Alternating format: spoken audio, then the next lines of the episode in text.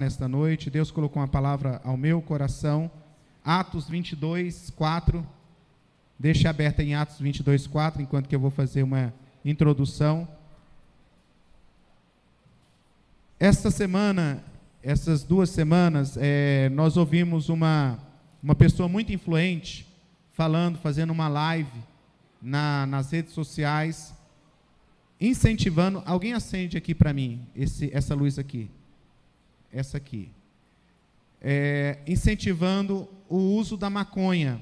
Ela usou a sua influência, né, essa pessoa usou a sua influência como cantora para dizer, pedir para determinado candidato a presidente da República para a liberação do uso da maconha. Nessa live havia milhões de pessoas e ela estava ali falando sobre isso. E diante de um cenário que nós temos hoje, tantos youtubers, TikToks, influenciadores digitais, a palavra, irmãos, que nós mais temos ouvido e é muito utilizada é quem você segue. É uma palavra que muitas vezes, olha assim, alguém entrou no meu Instagram, a, alguém, a Patrícia, ela entrou no meu Instagram e falou assim: Pastor, o senhor já deu uma olhada na quem segue o Senhor? Tem um monte de, de fake lá, tem um monte de seguidor fake. Aí eu nunca falei assim, não, não colhei, Patrícia, mas eu vou dar uma olhada como que é. Ela falou, não, é, dá uma olhada lá. Aí tinha foto de homem com homem, mulher com mulher, e um monte de coisa bem interessante que não é muito engraçado, né? Mas eu nunca parei para prestar atenção nisso. E a pergunta, irmãos, que nós precisamos fazer é, muitas vezes quando nós temos rede social, e que sempre ouvimos alguém falar, e alguns que gostam muito dessa área, principalmente daqueles de 40 anos para baixo, né? E, igual o pastor Paulo, que tem assim seus. né? Ele não liga muito para isso, mas está fazendo vídeo do, no Instagram, no Rios e tal, milhares de visualizações, né, pastor Paulo? Então, muitas vezes fala assim: quantos seguidores você tem? E qual é o engajamento dos seus seguidores? Porque o pessoal que me procurou, é, além do, do pessoal da mídia, pensou assim, pastor, esse pessoal que não é verdadeiro atrapalha seu engajamento, atrapalha a, a visualização, a visi, visualização, né? E eles preocupados com isso. E eu entendo que a gente trabalha com mídia, a gente tem essa preocupação mesmo. E aí perguntaram, isso atrapalha o engajamento dos seus seguidores, é, o seu conteúdo ser expandido e assim por diante. Se eu sabia disso, eu não, não sabia. Então vamos agora fazer um limpa, né? E aí começaram a fazer um limpa nas minhas redes sociais. Mas a pergunta mais importante não é quem são as pessoas que estão seguindo a nós. Porque igual o meu Instagram, meu Instagram, meu Facebook, ele é aberto e quem quiser entrar pode entrar e ele é público mesmo. É, eu tenho como uma missão de levar o evangelho. Então, pode entrar quem for, porque a minha função ali é pregar o evangelho através das minhas redes sociais. Então a pergunta não é quem são as pessoas que estão, que você, estão seguindo você, mas é quem você está seguindo. Quem você está seguindo? E se você for olhar uma análise mais profunda, dá uma olhada. Quem são as pessoas que estão aí seguindo você? E, irmãos, quando nós lemos lá em Atos, capítulo 22, versículo 4, nós lemos Paulo, né, o escritor, não Paulo, mas o escritor dizendo assim: persegui os seguidores deste caminho até a morte, prendendo tanto homens como mulheres e lançando na prisão. Aqui está falando sobre o relato de, em Atos que Paulo, quando ele era um perseguidor dos seguidores de Jesus, ele estava realmente decidido a matar essas pessoas, a prender essas pessoas, a realmente a, a, fazer algo contra essas pessoas. Ele decidiu seguir essas pessoas, não no sentido de buscar engajamento, mas no sentido de realmente colocar no cárcere e tirar o cristianismo de cena. Na igreja primitiva, irmãos, seguir a Jesus Cristo não era uma questão de conveniência ou cultural, mas era sinônimo de perseguição ou morte. Na igreja primitiva, dizer assim: Eu sou cristão era você estar colocando a sua cabeça a prêmio. Naqueles dias da igreja primitiva, dizer ser cristão não era ibope. Hoje tem muita gente que está por aí fazendo um monte de coisa terrível, que diz assim: não, eu sou evangélico. eu sou gospel. Eu sou cantor gospel, eu sou evangélico, eu sou isso ou aquilo. Então, hoje é ibope. Tem muitos por aí que até na época de política, irmãos, a época que mais aparece político na igreja é em que época? De eleição. Tem candidato que diz assim: não, eu, eu sou irmão, eu fui batizado na igreja lá do meu bisavô, nunca foi numa igreja. Mas, querendo o apoio dos evangélicos, eles se fazem presente nas igrejas cristãs, as evangélicas, nos cultos, os congressos e assim por diante. Mas nos dias da igreja primitiva não era assim. Nos dias da igreja primitiva, dizer ser cristão era colocar a cabeça a prêmio. Dizer ser cristão era saber que um Paulo da vida poderia aparecer e te colocar no cárcere apenas por dizer que você seguia a Jesus. Apenas por você dizer que era dos nazarenos ou dos caminhos. E é interessante, irmãos, que somente pessoas apaixonadas se entregam a Jesus de uma forma que não está nem um pouco preocupado do que podem sofrer por ser cristão há uma frase que eu acho bem interessante: a cruz de Cristo só pode ser respondida por meio de uma entrega apaixonada. A cruz de Cristo somente pode ser respondida por meio de uma entrega apaixonada. Ser cristão, irmãos, é um caminho de cruz. Ser cristão, ser cristão genuíno, é entender que você vai ter que negar a si mesmo, negar paixões, negar vontades, negar paixonites para seguir a Jesus. Hoje, muitas vezes, pastor Edson, eu não sei lá em Curitiba, mas para cá diz assim: não, essa é minha fraqueza, esse é meu ponto fraco. Não dão mais o nome pecado, não, esse é meu pecado, essa é minha prática de pecado, essa é, é aquilo que realmente me afasta de Deus. Porque a Bíblia diz assim: os vossos pecados fazem separação entre vós e o vosso Deus. Irmãos, assim como a santidade me aproxima de Deus, o pecado me afasta de Deus. Muitas pessoas hoje, elas olham a cruz de Cristo e dizem assim, não, é fácil ser evangélico. Irmão, é fácil ser evangélico. É muito fácil. É difícil ser cristão. Ser evangélico é muito fácil. Ser evangélico, ter um rótulo gospel é muito fácil. Agora, ser um verdadeiro discípulo de Jesus não é fácil. Por que, que não é fácil, pastor? Porque você vai ter que morrer para si mesmo, morrer para suas na, na, carnalidades, morrer para o seu egoísmo, para suas paixonites e dizer sim para Jesus. Pastor, o que é as paixonites? É quando alguém te fere e você libera perdão. É quando alguém calunia você e você está disposto a carregar mais uma milha, a andar mais uma milha, duas milhas, em favor daqueles que perseguem você. Negar a cruz de Cristo é negar o cristianismo. Negar que você precisa cada dia se santificar num caminho de separação para Deus, irmãos, é negar a cruz. Então, somente os apaixonados respondem à mensagem da cruz. Somente os apaixonados não ficam por aí mostrando o seu corpo como se fosse vitrine para qualquer um olhar. Somente quem ama Jesus não fica aí se misturando com o mundo e com as trevas. Misturando com trevas e com o mundo, misturando com o pecado e misturando com uma vida dupla, irmãos. Eu disse algo para alguém essa semana aqui que estava aqui, e eu falei assim: ó, quando Jesus vier, um monte de gente vai ficar, porque eles são evangélicos, eles não nasceram de novo. Porque o evangélico, para ele não tem problema ele estar tá aqui na igreja e daqui a pouco está no boteco. O evangélico não tem problema para isso. O evangélico não tem problema ele estar tá aqui num final de semana num culto e daqui a pouco está passando a perna nos outros. Não tem nenhum problema para o evangélico, porque para ele é mais uma religião. Ele apenas mudou de igreja. Ele não nasceu de novo, mas os apaixonados por Jesus, eles sempre antes de fazer qualquer coisa, de tomar uma decisão, eles vão ouvir Deus. Vão conversar com Deus, vão orar a Deus, vão buscar qual é a vontade de Deus para aquela situação, para aquela, aquela decisão que ele tem que tomar. Tozer, ele escreveu o seguinte: a cada dia que passa, nos nós nos, nos tornamos mais parecido com aquilo que amamos. A Íria sempre gosta de dizer assim: você se parece com aquele que você adora.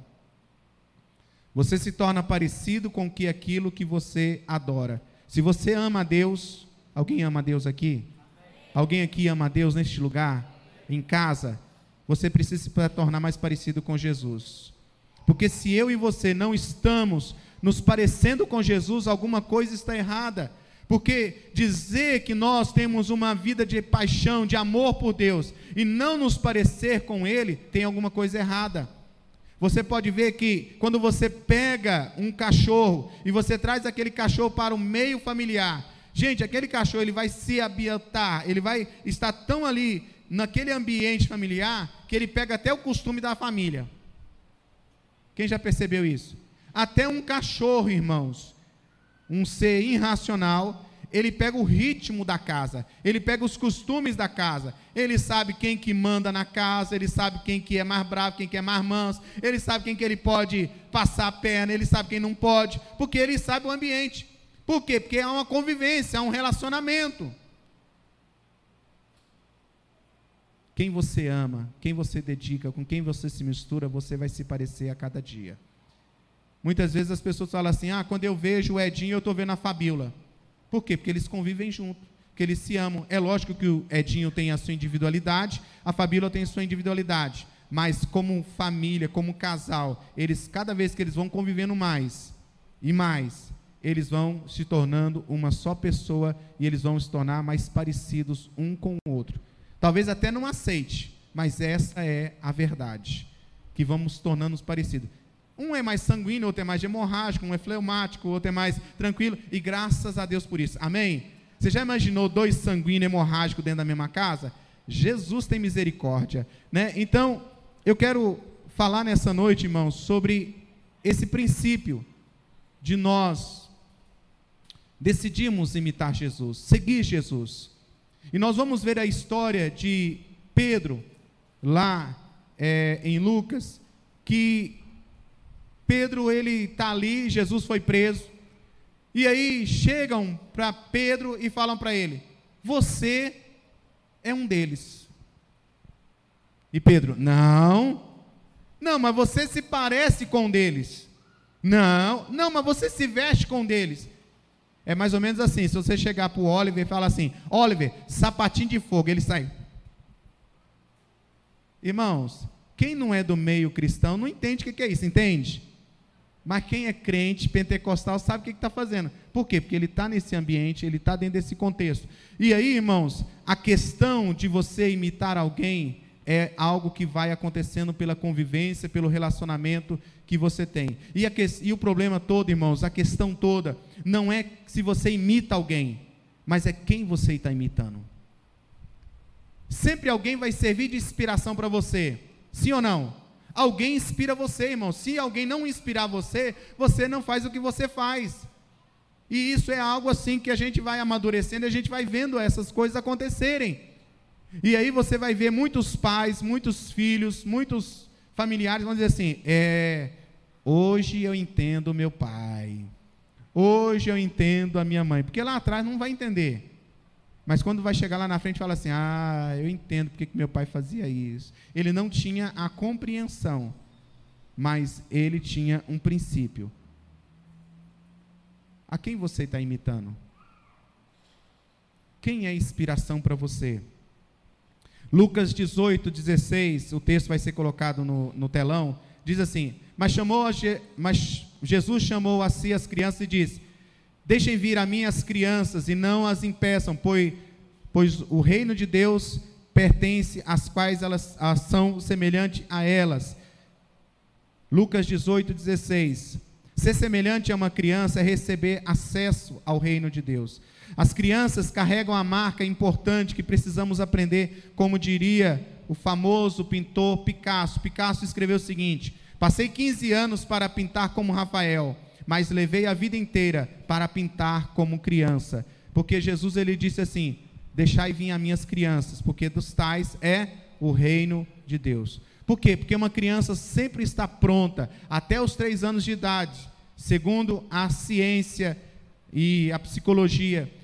Até os três anos de idade, uma criança vai receber tudo que é necessário para ela aprender a falar, se relacionar, se conectar, alimentar, esse é o tempo. E aí, irmãos, ela vai absolver. Jesus está dizendo assim: ó, vocês precisam se tornar como crianças, sempre prontas a aprender o que é certo, sempre pronta a desenvolver, sempre pronta a ter acesso às coisas do meu reino. E ele disse: ó, deixai vir a mim. Por quê? Porque as crianças elas têm pureza de coração. Porque as crianças elas têm o que? A simplicidade no coração. Irmãos, quantos de nós impedimos que o reino de Deus entre na nossa vida por causa de religiosidade, por causa de dureza, por causa de tradição, por causa de orgulho, por causa de vaidade? Uma criança ela briga com uma outra aqui, daqui a pouco, daqui a pouco estão o quê? Brincando de novo. E muitas vezes, aqui, aqui não acontece não, mas já vi acontecer. De às vezes as crianças brigam, os pais ficam emburrados um para o lado para o outro, aí daqui a pouco as crianças estão brincando e os pais ficam lá, virados um por cara para o outro, esperando a primeira oportunidade para tirar limpa aquela situação. Por isso Jesus disse: Deixai vir a mim os pequeninos, porque dos tais é o reino dos céus. Paulo, escrevendo lá aos Coríntios, diz assim: torne meus imitadores, como eu sou de Cristo. Paulo está dizendo: ó, eu tenho uma referência de quem imitar. A minha referência é que vocês podem me imitar, porque eu tenho uma referência maior que é Jesus. Paulo não está se engrandecendo, Paulo está dizendo assim: ó, eu imito alguém que é superior a mim. Deixa eu perguntar para você: você imita alguém que é superior a você? As pessoas podem olhar para você e olhar e dizer assim: lá está um imitador de Jesus. Lá está um imitador, um discípulo genuíno de Jesus. A proporção, a proporção, irmãos, que as pessoas conhecerão Jesus será a mesma que eu decido imitá-lo? A proporção que você vai conhecendo Jesus, você está disposto a imitá-lo? Você está disposto a imitar? Você está disposto a dar sua vida em favor dos outros? Porque Jesus fez isso. Jesus, quando morreu por você, você merecia? Olhe para cá, você merecia quando Jesus morreu por você? Merecia, Jesus? Não merecia, mas ele morreu por você, não morreu? Te perdoou, te amou, não foi? Ele te amou primeiro. A Bíblia diz assim: ó, não foste vós que me amaste, mas eu vos amei primeiro. E aí a proporção que nós amamos a Jesus é que vai responder. E aí eu quero falar alguns pontos, irmãos, sobre na vida de Pedro, naquele momento lá em Mateus capítulo 26, do versículo 69 ao 75 que eu relatei aqui, sobre aquele momento que Pedro nega a Jesus. E eu quero trazer para nós termos alguns pontos sobre a importância de eu, como seguidor de Jesus, estar atento. Porque Pedro pisou na bola. Irmãos, Pedro andou sobre as águas. Sim ou não? Pedro, irmãos, ele fez coisas assim junto com Jesus ali maravilhosas. Pedro estava ali ao ponto de falar assim: Senhor, nunca te negarei. E aí Jesus disse: Ei, Pedrão, antes que o galo cante, tu me negarás três vezes. E, aí, e Pedro, não, que isso, eu sou seu discípulo fiel. Eu tenho carteirinha de discípulo, eu tenho até faixinha na, na testa. E aí Pedro vai e nega a Jesus. Ele nega Jesus. É aquilo que eu falei. Perguntaram assim: rapaz, você veste como crente. Rapaz, você tem jeitão de crente. Rapaz, eu vi você até com os crentes. Não, foi eu, não. A que que é isso? Não foi eu. Então, Pedro errou, ele consertou, chorou amargamente por isso, e nós vamos ver isso no texto da mensagem. E nós precisamos aprender com a Bíblia sobre esses princípios tão fundamentais. Irmãos, nós vivemos, infelizmente, na geração da apostasia. No tempo profético da igreja de Laodiceia, que a Bíblia diz que é um tempo em que aqueles que se dizem discípulos de Jesus, eles são mornos e ele está a ponto de vomitar. A era que é, mas não é. Quem está me entendendo? É, mas não é. Sabe aquela coisa do Vascaíno que não sabe ninguém do seu time? É mais ou menos eu. É, mas não é. Brinca, todo, tal, mas eu não sei um jogador do Vasco. O pastor Paulo sabe, mas eu não sei. É igual flamenguista e São Paulino. Se você perguntar pro Meneghetti qual é a escalação do time do São Paulo, ele vai te falar do primeiro ao último. Cadê ele? Eu vi por aqui. Tá, ah, tá, ah, tá atrás do sogro, né, irmão? Ah, tá, tá comportado, né? Irmão, afasta aí porque não casou ainda não, irmão. Tá muito junto, viu? Então, se você perguntar para ele quem que é a escalação, ele vai te falar. Mas se você perguntar para o Isdari qual é a escalação do Flamengo, ele não vai te falar um jogador. Viu como ele ficou calado? É porque é isso mesmo. Porque tem realmente quem é. Então, nós, como discípulos de Jesus, nós precisamos realmente pensar em alguns princípios para dizer assim: eu tenho certeza que eu sou discípulo de Jesus, eu sou seguidor de Jesus. Primeira coisa, vai estar ali no, no telão. Lembre-se que todos estão observando você. Dá uma olhada para a direita e para a esquerda. Daí, Hernani, para a direita e para a esquerda. Edinho, olha para a sua esquerda, aí para a sua direita. Olha para a Fabíola aí, o jeito que ela está te olhando. Irmãos, lembre-se sempre que tem alguém observando você. Olha só, Mateus 29, é, 26, 69 diz assim: Pedro estava sentado no pátio, uma criada aproximando dele disse: Você estava com Jesus, o Galileu. Então, irmãos, quem já pisou no Santíssimo Lugar, já experimentou da verdadeira graça de Deus, saiba de uma coisa: você nunca mais é a mesma pessoa. Nunca mais vão te olhar da mesma maneira. Se você diz que serve a Deus, que você está realmente conectado com o Senhor, que você é crente, ninguém vai olhar para você mais do mesmo jeito. Vão olhar para você e vão te observar, vão olhar as suas atitudes, vão olhar que não tem lugar, sabe aquela coisa assim, não, eu posso estar lá, não sei aonde, que ninguém vai me observar. Irmãos, uma vez eu estava de férias, muito tempo atrás, estava lá na praia em Natal, tinha ido lá com os irmãos da igreja, e fiquei lá na praia umas duas semanas, acho mais ou menos isso, né, Paulo? Foi umas duas semanas que eu fiquei lá naquela região. E teve um, um alguém, irmãos, que ele ficou duas semanas de tocaia observando eu ali duas semanas. Ele não falou nada, ele ficou uma semana, né? Porque eu fiquei duas, ele chegou no final de uma semana, lá num momento, aí ele encontrou comigo, ô pastor, eu, ô irmão, tudo bem, coisa e tal, você está por aqui? Ele falou, não, pastor, já cheguei tem um tempão, mas tem uma semana, pastor, que eu estou te tocar e olhando para ver se o senhor olha para as nádegas de alguém.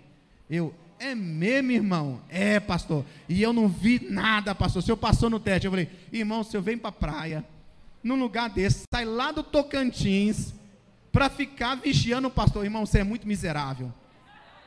Você é um coitado mesmo. Olha, você perdeu uma semana de lazer, rapaz, ficar vigiando o pastor. Aí, irmãos, outro dia eu estava lá em Foz do Iguaçu, nas cataratas, estou lá naquela coisa boa, fiz um casamento lá, uma renovação de votos, e lá naquela, sabe aquela coisa que parece assim, é só, irmãos, daqui em Foz do Iguaçu, eu não sei nem a distância, eu sei que é longe, eu nunca nem tinha ido lá. Aí de repente acaba de fazer o casamento, eu estou descendo para ir lá para ver mais perto tal. Aí chega lá, ô pastor, parte do Senhor. Eu, parte do Senhor, crente.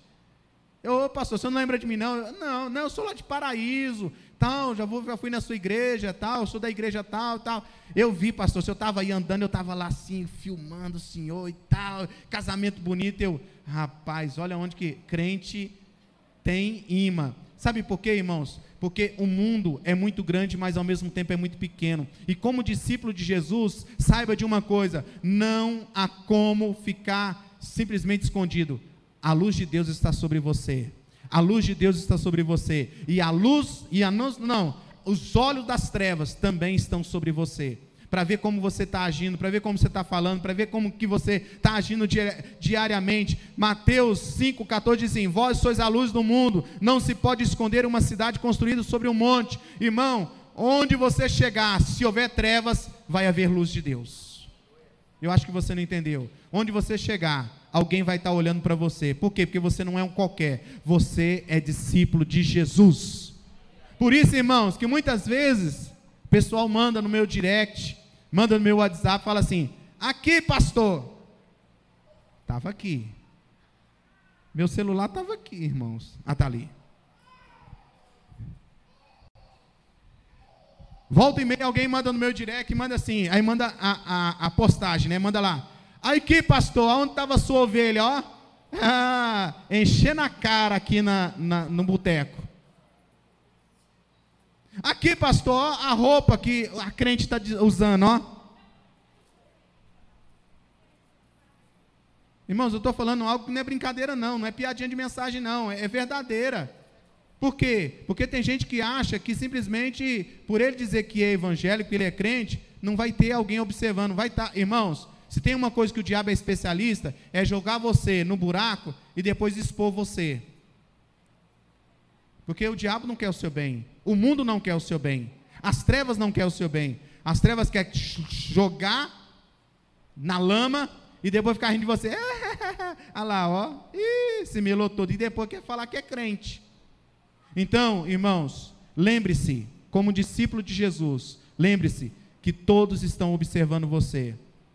Como é que você fala? Sua maneira de falar, sua maneira de agir, a maneira como você decide, toma decisões na vida, todos estão observando você.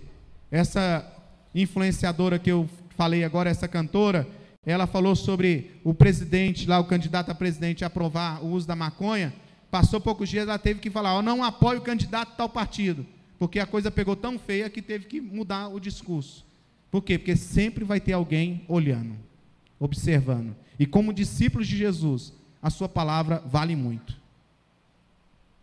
Sabe por que vale muito? Porque você está falando em nome do Senhor. Alguém pode dizer amém? Segundo, como de seguidor de Jesus, vença o medo de se expor. Mateus 26, 70 diz assim: Mas ele o negou diante de todos, dizendo: Não sei do que você está falando. Pedro temia mais por sua vida e tentou manter-se neutro diante da situação. A sua primeira resposta, irmãos, não foi propriamente uma negação, mas uma fuga. Ele foge de um posicionamento. Quando agimos por medo, nos posicionamos no lugar errado. O medo, irmãos, não é um sentimento, mas é um espírito. 2 Timóteo 1,7 diz assim: Pois Deus não nos deu o espírito de covardia, mas de poder, amor e de equilíbrio. Irmãos, não tenha medo de dizer que você é discípulo de Jesus. Mesmo que lhe custe algo. O irmão Antão não está aqui hoje, mas eu lembro que o irmão Antão, ele estava fazendo um negócio negócio, venda é, de uma área, e uma pessoa mentiu. Mentiu, passou, e isso e aquilo. E aí, quando foi lá na audiência, na jurídica, alguém disse para ele, o advogado disse para ele assim: Ó, você vai mentir, porque se você não mentir aqui, que é uma meia-verdade, você não tem como ganhar essa causa, porque vai ficar a palavra dele contra a sua e coisa e tal. Então, aí o Antão falou assim: Ó, eu prefiro perder tudo que eu tenho do que negar a verdade de Deus. Ele, ele perdeu a causa, mas ele ganhou o céu. Não sei se você entendeu. Não tenha medo de se expor, porque ele disse para aquele advogado: rapaz, a minha fé é mais importante do que dinheiro. A minha fé é mais importante do que dinheiro. E aí, irmãos, Pedro, a primeiro momento ele ficou com medo. E aí, se eu falar que sou de Jesus, olha o tanto que Jesus está apanhando, olha como ele está sofrendo. Eu estou escutando daqui o tanto que ele está ralando lá. Se eu falar que sou discípulo de Jesus, o que vai acontecer comigo? Se eu falar, tem muitas pessoas que dizem assim: rapaz, você vai para aquela igreja lá de gente rica? Alguém aqui talvez já ouviu isso. Que o pessoal fala assim: não, a água é lugar de igreja de gente rica. Por quê? Porque isso é uma falácia do diabo para impedir das pessoas estarem na casa de Deus. E aí fala assim, ó, ó, naquele lugar lá só dá gente rica. Eu não vi nenhum amém aqui. É, irmão, quando fala assim, ó, a igreja lá é só de gente rica, você fala assim, amém, eu sou mesmo, recebo, põe a mão na cabeça, né, bate assim, fala assim, eu recebo, deixa eu socar bem para não sair. Porque, irmãos, tem gente que tem medo de falar que é crente. E quando eu falo se, de medo de ter prejuízo, irmão, não tenha medo, porque quem sustenta você é Deus. Quem te mantém de pé é Deus. Quem prospera você é Deus. Quem mantém a sua família de pé é Deus. Ele usa pessoas, ele usa você, ele usa meios, usa, irmãos. Mas é ele que faz todas as coisas, porque por ele, por meio dele e para ele são todas as coisas. Então, não tenha medo, vença o medo de se posicionar. Está todo mundo fazendo errado, faça o certo. E eu não vou ouvir nenhum glória a Deus. Irmão, se alguém chegar para você, principalmente os jovens que estão aí, ó, se alguém dizer assim, não, porque está normal, é normal, irmão, diga assim, é normal, mas não é bíblico. Pode ser normal para hoje, mas não é bíblico. Eu disse para alguém essa semana, falei assim, ó, o pai da Raíssa, conversando com o pai da Raíssa, com o Edson, eu falei assim, ó, estava é, conversando com alguém e alguém me disse que é normal hoje, né? É normal aí é, cantar, cantar para o mundo, dançar para o mundo, fazer para o mundo, é normal, é normal, beber, ficar na noite, é normal para muitos aí. E aí, irmãos, isso está tão impregnado dentro da igreja que hoje pastores eles se cansam da sua família e ele abandona a sua família e ele vai e faz outra família e assim, é normal, é uma outra família. Isso está se tornando cada vez mais normal, irmãos. E nós, como crentes, não questionamos isso. Não é porque não dava certo. Não é porque era incompatível. E aí a gente vai arrumando um monte de desculpa, irmãos.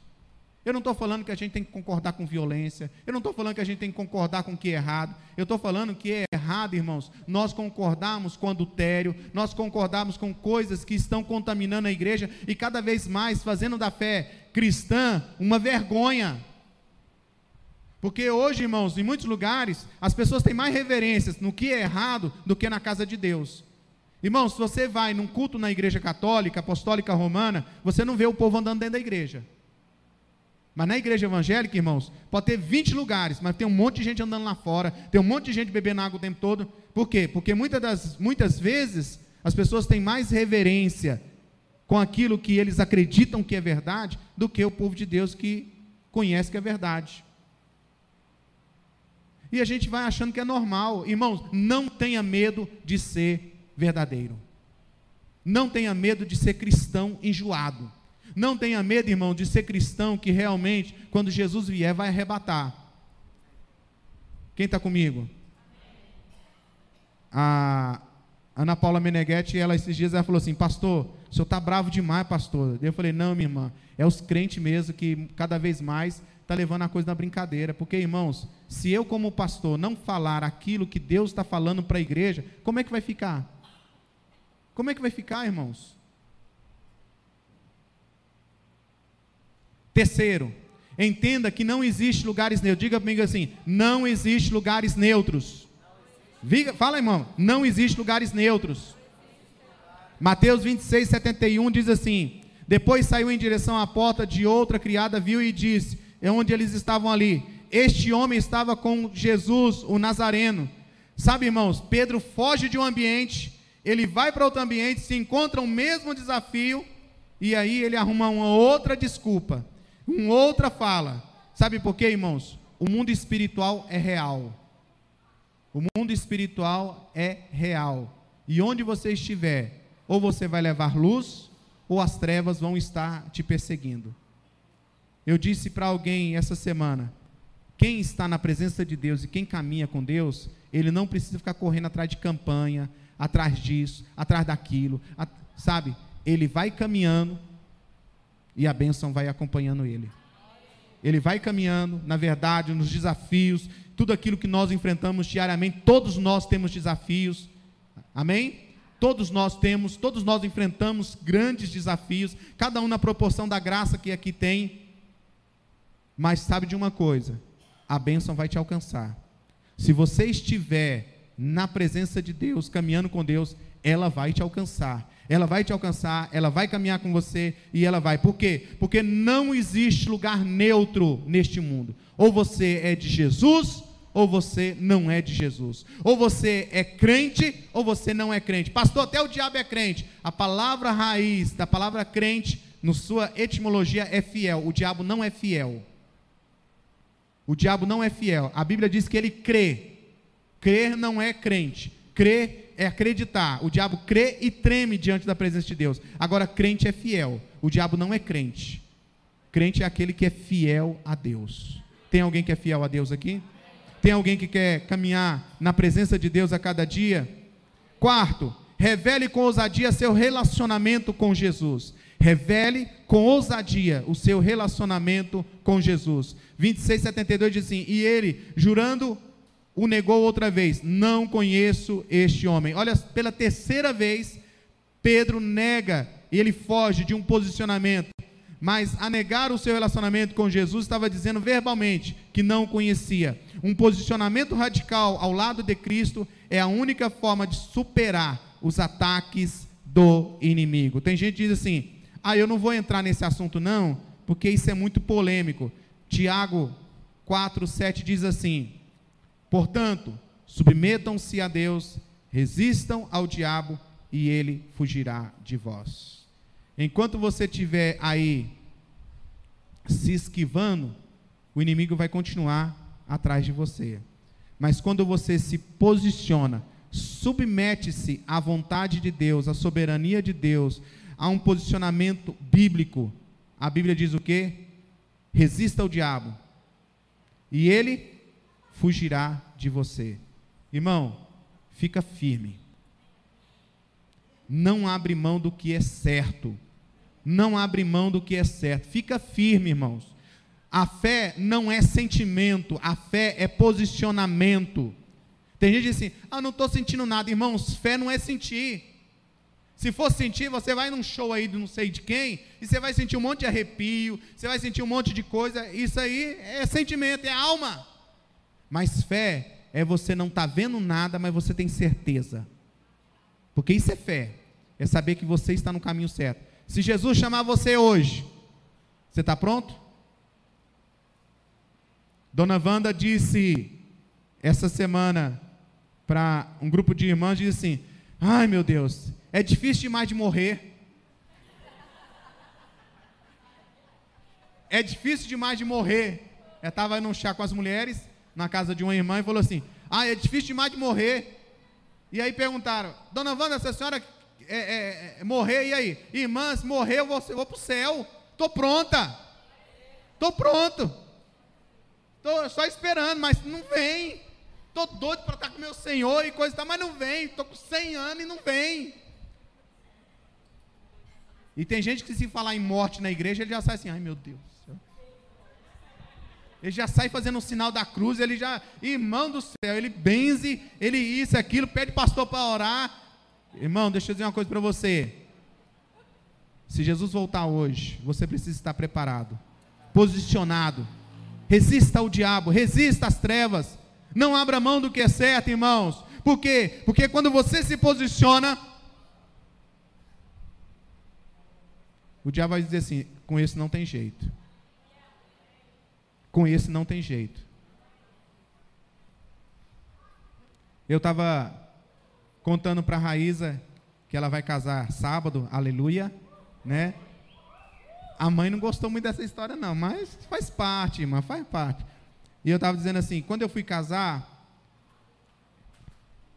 quando eu fui casar, ah, eu também falei para a namorada do Fábio, cadê ela? Namorada do Fábio, tá aqui não.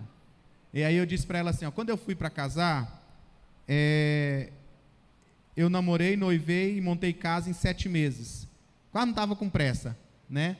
Aí a gente começou a trabalhar e eu deixei de comprar os sanduíches. Na época eu tomava Coca-Cola, que eu comia dois x tudo e um litro de Coca-Cola, né? E aí vi o resultado, né? Aí e aí eu não decidi, vou casar. E aí comecei a andar de meia furada, mais pagando os móveis, pagando e faltou o quê? Faltou uma geladeira faltou uma geladeira e não, tá tudo certo, né? Eu e a Íria, a gente sempre foi muito bem resolvido com as coisas. Tá faltando a geladeira, tal e assim por diante. E no dia do casamento nós estávamos lá e aí chega um tio da Íria e ele tinha tomado umas todas antes da festa e ele chegou para a Íria, minha sobrinha, o que está faltando? É, não, tio, está tudo bem, está tudo certo e tal. E a gente entrou numa decisão de não ficar choramingando diante de Deus. A gente decidiu lutar, se posicionar, fazer aquilo que é certo. Quem está me entendendo? Fazer o que é certo até o fim. E caminhamos isso aí dentro da nossa realidade. E aí esse tio da Ira chegou para ela e disse assim: E aí, minha sobrinha, o que que que está faltando para vocês? O que está faltando? Aí a disse: Não, meu tio, está faltando só uma geladeira, mas a gente vai resolver isso logo, logo, tal, e assim por diante. Ele disse: Não, minha filha, minha sobrinha. O nome dele é Maurício, acho que é Maurício. Lupece. Lupece, irmão da dona Wanda. Tem quase 100 anos também. Aí ele disse assim: é, Não, minha filha. Estou aqui, pegou, fez um cheque, deu um cheque branco e falou assim: Vai lá, compra a geladeira que vocês querem, paga as contas tudinho desse casamento e está tudo na benção. Não precisa nem me mandar o valor. Por quê? Porque houve um posicionamento. Irmãos, quando você se posiciona no que é certo, Deus abre portas, Deus faz o milagre acontecer, Deus move o coração dos ímpios, Deus move o coração dos crentes, porque coração duro é coração de crente, irmãos. Deus move e as coisas acontecem. Amém? Posicionamento. Cinco, reconheça as evidências de Jesus, reconheça as evidências de Jesus em sua vida. Mateus 26, 73 diz assim: Pouco depois, os que estavam por ali chegaram a Pedro e disseram: Certamente você é um deles. O modo de você falar o denuncia. Irmãos, é impressionante como Pedro tenta esconder as evidências que ele teve um encontro com Jesus. É impressionante. Eu citei três vezes aqui Pedro e tal. E sabe uma coisa, irmãos? Uma pessoa pode até maquiar e dizer que tem um relacionamento com Jesus, mas uma pessoa realmente que tem um relacionamento com Jesus, ela não pode se esconder. Quem é de Jesus, ele não consegue ficar longe de Jesus. Ele vai amar a Jesus. Tem pessoas, irmãos, que eles dariam tudo para poder estar numa reunião como essa, em muitos lugares do mundo. E não podem porque a guerra, a perseguição e assim por diante. Então, irmãos, nós precisamos olhar para nós e alguém olhar para nós e falar assim: você realmente é de Jesus. Fabiano Ribeiro ele diz assim: a verdadeira espiritualidade não é a dita, mas é a percebida. Se você for parado na rua, vão dizer que você é cristão. Se olharem para o seu dia a dia, vão dizer que você é cristão. Nos seus negócios, vão dizer para você que você é um cristão. E eu eu vou parar por aqui, não vou terminar a mensagem, porque eu já fui longuei demais. Mas se no Brasil hoje houvesse perseguição ao evangelho e fosse proibido de adorar a Deus, haveria, haveria evidência suficiente de, desse crime contra você? Se hoje no Brasil dissesse assim, é proibido adorar a Deus, encontraria um crime diante de você? Você seria colocado como um réu? Diriam assim: ó, esse aqui, esse aqui, ele é discípulo de Jesus, pode mandar prender. Encontrariam? Porque, irmãos, nós olhamos o Rio de Janeiro, é o maior índice de evangélicos do Brasil. Maior índice de proporção, proporção de números de evangélicos no Brasil. E olha o que é o Rio de Janeiro. Goiânia é a terceira capital com o maior número de evangélicos. Irmão, você dá topada em igreja em Goiânia. Você topa, sabe? É um assim, batendo na outra. Mas é uma das capitais mais violentas do Brasil. Aqui em Paraíso, dizem que tem em torno de 40% de evangélicos na nossa cidade. Mas se faz um show aí de pecuária, um show da Remo, um show de não sei no que mais, irmãos, é um tanto de crente meia boca que vai nesse negócio, irmãos, e fica tirando foto e pega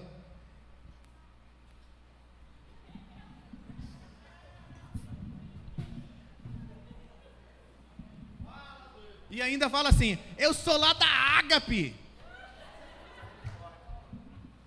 Só falta fazer é, é, é, é arroba ágape para poder postar. Só falta isso, irmãos. Sabe, irmãos, nós estamos vivendo uma crise tão grande de espiritualidade que as pessoas acham que é normal. E eu estou falando da água porque eu não vou falar dos outros lugares.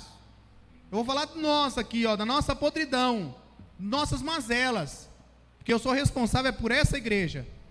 Porque às vezes eu vejo uns por aí, irmãos, que pastor que está dirigindo igreja por aí, que tem duas, três mulheres na cidade. E isso dói, irmãos. Isso dói. Isso é uma tristeza. Porque a igreja de Jesus em Paraíso poderia estar lá na frente. Poderia estar lá na frente. Quando eu fui preso, irmãos, eu tinha uma certeza. Eu falava a todo mundo que estava aqui, daqueles que ficaram. Eu disse assim: ó, eu tenho uma certeza. Tudo que eles falaram contra nós, nós não fizemos nada. Eu tenho certeza de que o que nós fizemos foi o certo, foi a verdade. E nós vamos lutar até que a verdade venha à luz. Demorou cinco anos. Foram cinco anos difíceis, irmãos. Difíceis. Mas sabe de uma coisa? É aquilo que Eliane cantou. Valeu a pena. Porque promotor foi envergonhado, um monte de invejoso foi envergonhado, gente maldosa foi envergonhada, pessoas que queriam pegar membros aqui da igreja e levar para suas igrejas foram envergonhados, porque eles aproveitaram da, da, da, da, ferida que fizeram no pastor e o rebanho ficou meio disperso e foram lá como um lobo. Não precisou nem de lobo, irmãos, os pastores lobos foram lá e pegaram um monte de ovelha. Mas sabe o que, que tem uma coisa? Nós ficamos firmes. E eu posso dizer isso publicamente, abertamente, sabe por quê? Porque nada, como disse o Ministério Público na sua, no seu parecer final, nada foi encontrado contra o pastor Jean Carlos. E esses eram ainda questão de colocar PR, é isso mesmo. Em todo o processo era PR. Nenhum lugar coloca mecânico, contador, engenheiro, mas num processo que eu sofri, era sempre o PR, o pastor Jean. O pastor Jean. Teve lugar lá dos processos que tinha pastor da igreja Batista Ágape, tentando realmente humilhar, mas nenhum crime foi encontrado. Nada foi encontrado. Irmãos, se houver uma perseguição hoje, como que vai ser? Você pode ser encontrado como um réu por ser cristão, porque Paulo estava procurando os verdadeiros cristãos. O sexto ponto é: fique atento aos sinais de Deus. Fique atento aos sinais de Deus. O que as pessoas estão dizendo no seu trabalho, o que sua família diz ao seu respeito, como tem sido a sua atitude diante dos seus fornecedores e prestadores de serviço. Será que, irmãos, o galo está cantando e está revelando algo? que você precisa mudar. Eu até pensei, irmãos, eu, na minha cabeça criativa, do jeito que é, assim que viaja mais, bastante, né? Eu até pensei assim, eu vou pedir os meninos, vou colocar no celular, vou colocar um canto de um galo. Pensei, irmãos, eu pensei. Aí eu falei assim, não, porque tem um monte de visitante na igreja, a família da Raíssa está aí, né? E aí, negócio vai falar assim, rapaz, esse, esse pastor que vai fazer o casamento da minha filha, Deus me livre, né? Mas eu pensei, irmãos, eu pensei, Geisa, de tocar o galo, agora. Toca o galo aí, para ver se. Porque Pedro chorou amargamente, ouvindo o sinal que Jesus tinha dito: Ó, oh, Pedro, o galo vai cantar. E quando o galo cantar, é um sinal. É um sinal de como você está. Se o galo cantar hoje aqui, irmãos, qual é a leitura que você faz? Se o galo cantar lá no seu emprego, qual é a leitura? O sétimo ponto, aprenda com os seus erros e volte para o modelo original. Errou, irmãos, todos nós estamos sujeitos a errar. Alguém pode dizer amém? Todos nós estamos sujeitos a errar alguma área da nossa vida, algum momento da nossa vida, mas esteja disposto a voltar para o modelo. Quem é o modelo? Jesus. Jesus. Jesus. 2 Coríntios 7, 9 diz assim: A tristeza, segundo Deus, produz um arrependimento que leva à salvação e não remorso. Mas a tristeza, segundo o mundo, produz morte. Seu modelo original é Jesus? O de Pedro, ele tinha um modelo, alguém que ele seguia. Ele deu uma afastada, deu uma bobeada grande. Mas ele voltou, ele chorou amargamente. Chorou não de remorso, não preocupado com a plateia, mas ele falou assim: Eu estou errado. Eu preciso voltar à essência da adoração, à essência do cristianismo, à essência daquilo que realmente me fez me converter. Sabe qual é essa essência, irmãos? de que você não é apenas servo de Deus, você é filho de Deus. Você é filho de Deus. Irmãos, servos vai ter em todo lugar.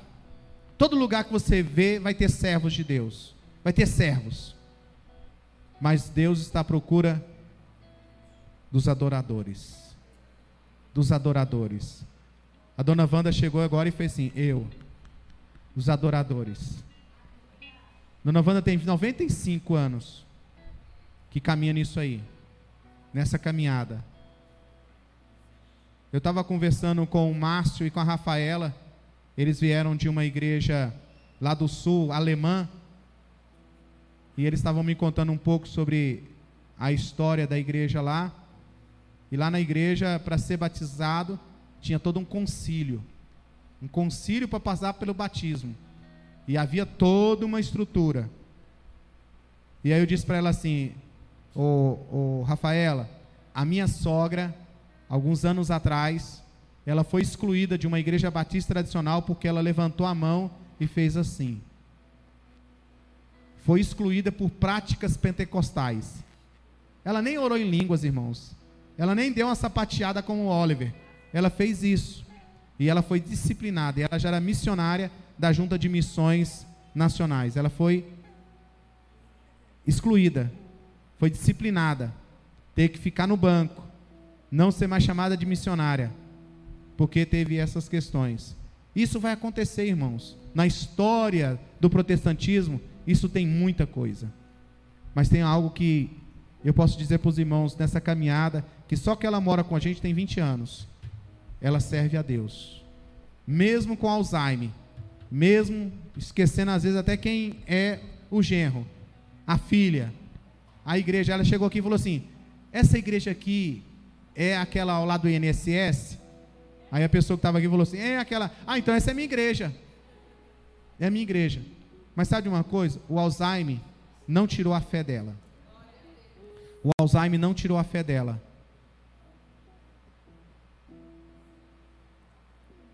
Porque é uma convicção. Não pode ser mulher que tira seu, sua fé. Não pode ser o dinheiro. Não pode ser as circunstâncias. Não pode ser a família. Nós precisamos ser encontrados fiéis diante de Deus. Sabe, irmãos, haverá aquele dia, aquele dia, que vamos nos encontrar com o nosso Senhor. E você vai poder cantar esse canto que nós vamos cantar agora. Valeu a pena. Valeu a pena porque tem muitos que podem dizer hoje: está valendo a pena. Está valendo a pena. Tem muitas pessoas que gostam de dizer, principalmente quando encontram reunião de pastores, falam assim: rapaz, eu disse para o pastor Edson, estava almoçando com ele, tive o privilégio de almoçar um dia com eles aqui na cidade. Eu disse assim: Pastor, o senhor sabia que o prato da mesa na casa dos crentes é o pastor? Ele, é mesmo, irmão, né? Como é que. Me conta esse negócio. É, é. É a família do pastor que está no prato da mesa, é o pastor, é o carro do pastor que ele anda, é a doença do pastor, é isso, é aquilo. É o pastor, é o prato principal da mesa. E eu falei para ele assim: e não tem problema, pastor, não tem problema, a gente já vai acostumando com isso. Se a gente ligar para essas coisas, você para no caminho. Por quê? Porque você tem que ter convicção do que você quer como cristão. Podem dizer para você assim: não está valendo a pena servir a Deus. Eu quero dizer para você: vale a pena. Talvez você olhe e tudo está ao contrário, mas se você permanecer firme, você vai cantar o hino da vitória. Você vai dizer, fala assim, valeu a pena. Eu saí fortalecido. Quando a gente enfrentou o que nós enfrentamos, irmãos, muitas vezes, olhe para cá, muitas vezes, eu dizia para minha família assim, ó, eu não sei o que, que Deus quer com isso. Deus me falou que, por que tudo isso. Por que, que Ele permitiu da gente sofrer o que está sofrendo? Não sei. Ele não falou. Eu não sou senhor dele, né, Edinho? Ele, ele, podia bem me obedecer, né? Mas me obedece. Mas eu perguntei. Perguntei, Deus, por que, que nós estamos passando tudo isso? Qual é o pecado? Teve gente de longe que me ligou e falou assim, pastor, confessa o pecado logo. Eu falei, irmão, que pecado, irmão? Não, tem que confessar, porque tem pecado. Para acontecer um trem desse só pode ter pecado. Eu falei, mas que pecado? Porque Tudo para o povo é pecado, né? É, aconteceu um acidente, furou o pneu, é pecado. Não quer dizer que você andou com pneu careca, não, né? É pecado. E aí, irmãos, nós tínhamos uma certeza que Deus é Deus, independente de qualquer coisa. Deus é Deus, independente de qualquer coisa.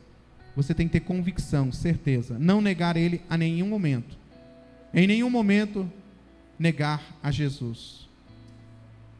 Você pode se colocar de pé? Vamos cantar esse cântico novamente?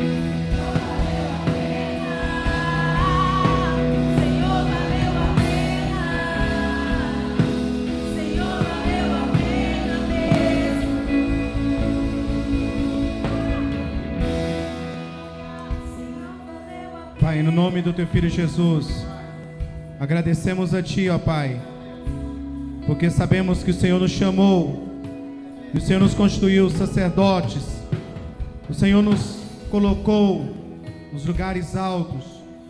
Por isso, ó Pai, abençoa o teu povo, traz essa convicção, ó Pai, sobre cada coração, o temor do Senhor, ó Pai, sobre cada um aqui, ó Deus, e que nós possamos ser encontrados fiéis a Ti, ó Pai, em todo tempo, em todo momento.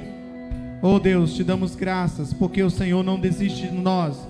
O Senhor continua falando conosco, ó Pai, e nos chamando para uma vida de relacionamento. Em nome de Jesus, ó Pai. Pai, nós consagramos a Tua presença, dízimos e ofertas, entregues na tua casa nesta noite. Que o Senhor nos leve para os nossos lares, debaixo da tua proteção, do teu cuidado, ó Pai. Em nome do teu filho Jesus, ó Deus, que nós te louvamos e agradecemos. Amém e amém. Que Deus te abençoe. Vá na paz do Senhor, uma ótima semana. Aqui a nossa à minha direita tem um cafezinho, um pão de queijo delicioso. Deus abençoe a todos.